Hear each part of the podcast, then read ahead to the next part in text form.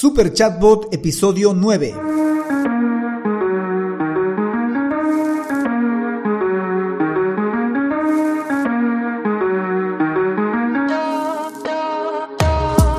Hola, hola y bienvenidos un día más a todas y todos los chatbot users de este podcast. Podcast en el que hablamos del universo de los chatbots y sus poderes en internet y redes sociales, además de las novedades, funciones, estrategias y tips de estas pequeñas bestias robotizadas con las que algunos nos ganamos la vida y con las que otros se hacen la vida más fácil.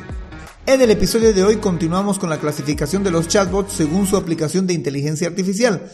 Hoy toca los chatbots Word Spotting. Chatbots que sin tener inteligencia artificial son capaces de reconocer ciertas palabras o frases. Pero no sin antes recomendarte que si necesitas un chatbot para tu sitio web o red social, visites alexhurtadomktd.com donde encontrarás el servicio de chatbots para Facebook, WhatsApp, Instagram, Telegram, Google Business Message, etc. Por cierto, yo soy Alex Hurtado, un implementador de chatbots. Bueno, chatbot users, implementadores, desarrolladores, usuarios de los chatbots, comencemos. Chatbot word spotting. El mayor aporte de estos chatbots es que son capaces de reconocer palabras claves dentro de ciertas frases e incluso reconocer ciertas frases dichas de diferentes maneras y poder otorgar respuestas acorde a estas frases o a estas palabras claves. No necesariamente están hechos con inteligencia artificial, pero son de complejidad intermedia. Estos chatbots están hechos más con programación, con algoritmos que permiten identificar estas palabras claves dentro de determinadas entradas de texto del usuario. Esta cualidad le permite al chatbot tener una conversación un poco más libre. Al chatbot me refiero porque el usuario de todas maneras hará lo que le venga en gana porque estos chatbots le deja al usuario ingresar texto, es decir, le deja la caja de texto al usuario para que él pueda utilizarlo a diestra y siniestra. La debilidad de estos chatbots es que no reconocen contextos, así que en cuanto el usuario lance alguna frase o palabra clave fuera del contexto de la conversación, el chatbot perderá el hilo de la conversación y tendrá que volver a iniciar. A favor de estos chatbots se puede decir que son y pueden ser utilizados más para atención al cliente. En atención al cliente, los usuarios acostumbran a venir a insertar su pregunta o su consulta en la caja de texto y el chatbot podría reconocer la frase o la palabra clave para otorgar una respuesta acorde a eso. Ahora, si bien el usuario puede tener una conversación más libre o el chatbot puede tener una conversación más libre, Igual debe de crearse un mapa de pasos a seguir para que el chatbot no pierda la finalidad para la cual está creado. En este caso, no se crearía un mapa de botones o un árbol de decisiones en base a botones como se hacía en, el chatbot de ITR. En este chatbot lo que tendría que hacerse es crear un mapa semántico de palabras claves.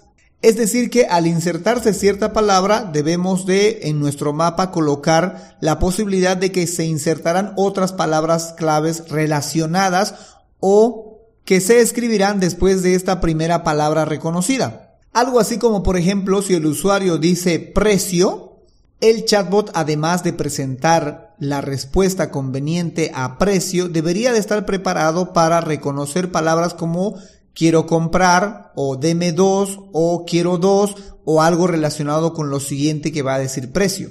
También este chatbot es capaz de reconocer las variantes de una palabra, de una palabra clave. Es decir, en el caso del precio también podría reconocer costo o valor o cuánto cuesta y otorgar una respuesta bien para cada variante o la misma respuesta para las tres variantes.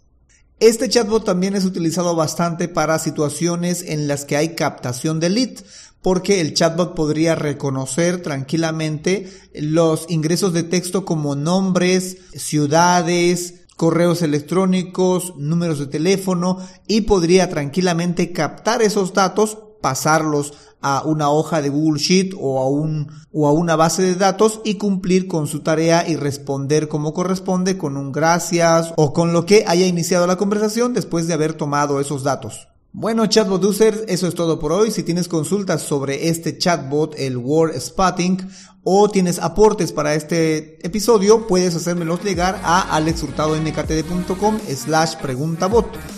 O si necesitas saber más sobre los chatbots porque tienes un proyecto, un sitio web o una red social que quieres automatizar con un chatbot y no tienes tiempo para adentrarte en el universo de los chatbots, puedes reservar una consultoría especializada en chatbots en alexhurtadomktd.com slash consultoría chatbot. En fin, será hasta la próxima a las 7.24 con más del universo de los chatbots. Entre tanto, gracias por escuchar este podcast y gracias por crear un chatbot con este podcast. Chao, chao.